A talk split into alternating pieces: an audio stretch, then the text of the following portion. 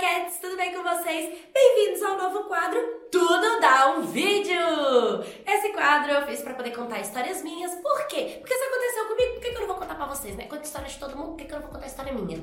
Pois é, eu, Paula, quando me separei ano passado, dia 30 de novembro de 2020, ficou marcado porque mudou minha vida essa separação, graças a Deus, aleluia e livramento.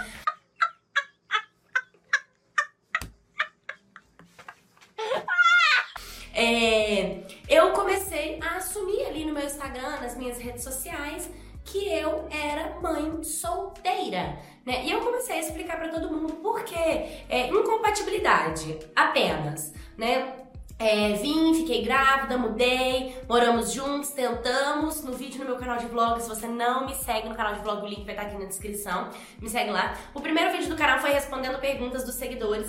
E lá eu falo, né, que a gente tava tentando, éramos duas pessoas que sempre teve um histórico de ida e vinda desde a nossa infância praticamente. Acabei engravidando e nós decidimos tentar juntos, os dois. Mas são duas pessoas assim que não tinham experiência nenhuma de casamento. E no fundo, no fundo, no fundo, no fundo, eu acho que nenhum dos dois estava de fato preparado para isso.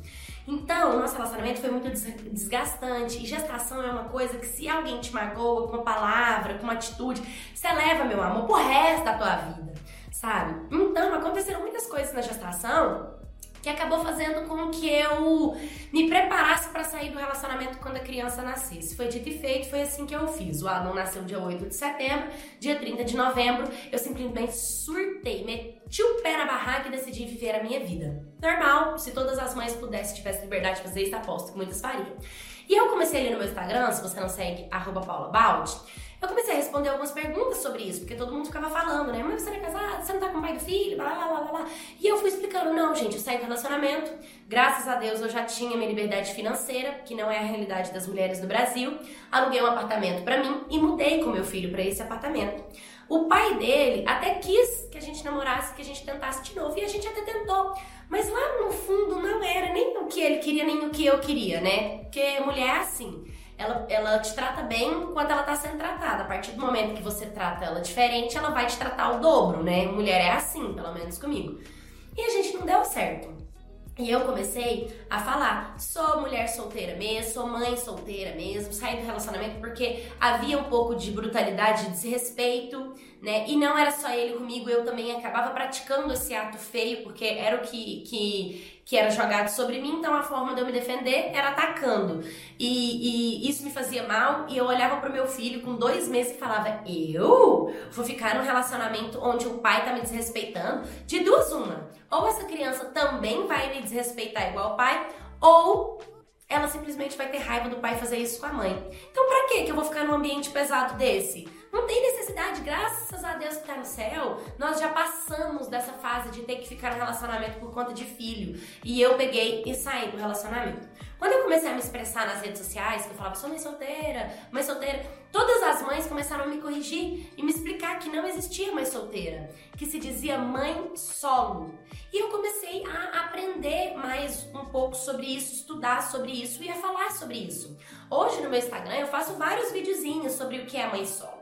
Mas mãe solo em si foi um termo que ele foi criado e designado para as mães que foram abandonadas e rejeitadas pelo pai da criança. Sendo assim, essa mãe que foi abandonada, ela ficou unicamente 100% responsável pela vida daquele filho, sem a participação nenhuma do pai. Então são as mães que é, o pai não quis saber, que o pai abandonou, que o pai não registrou, ou às vezes o pai morreu e deixou a mãe sozinha, né, com a criança. É, é, então, dentro desse conceito, acabou que o termo foi sendo mais utilizado. Chegou um momento em que essas mamães solo, que eu falo que são mamães solo raiz, que foi quem mostrou para a sociedade que mesmo sem pai e mãe é capaz de cuidar de um filho sozinha, começou a encorajar outras mamães para também saírem do relacionamento. E mudou o termo, porque mãe solteira fica parecendo que a gente está falando de um estado civil. E não é um estado civil. E acaba que mãe solteira se tornou um termo pejorativo. As pessoas não gostam de usar esse termo. Então, as mamães solo abraçaram as mamães solteiras, se tornando apenas um. Então, se você também é separado do pai do teu filho, mora sozinha com a criança, você também é uma mãe solo. Por mais o pai pague pensão, você não deixou de ser mãe solo. Por mais que o pai às vezes vai lá de vez em quando, passa um final de semana com a criança, você não deixou de ser mãe solo. Você começou a namorar, mas o teu namorado não tem responsabilidade nenhuma com a vida do teu filho, você continua sendo mãe solo. E o mais triste de tudo é que existem casamentos, relacionamentos, onde a mãe, ela é casada com o pai da criança, mas o pai da criança não assume nenhuma responsabilidade na, vi na vida daquele filho. Então, acaba que a própria mãe que está casada tem 100% de responsabilidade pelo filho e dentro de um casamento continua sendo mãe solo. Então, o termo, ele foi, é, ele foi expandindo, né? E ele foi abraçando todas as mamães que existem por aí.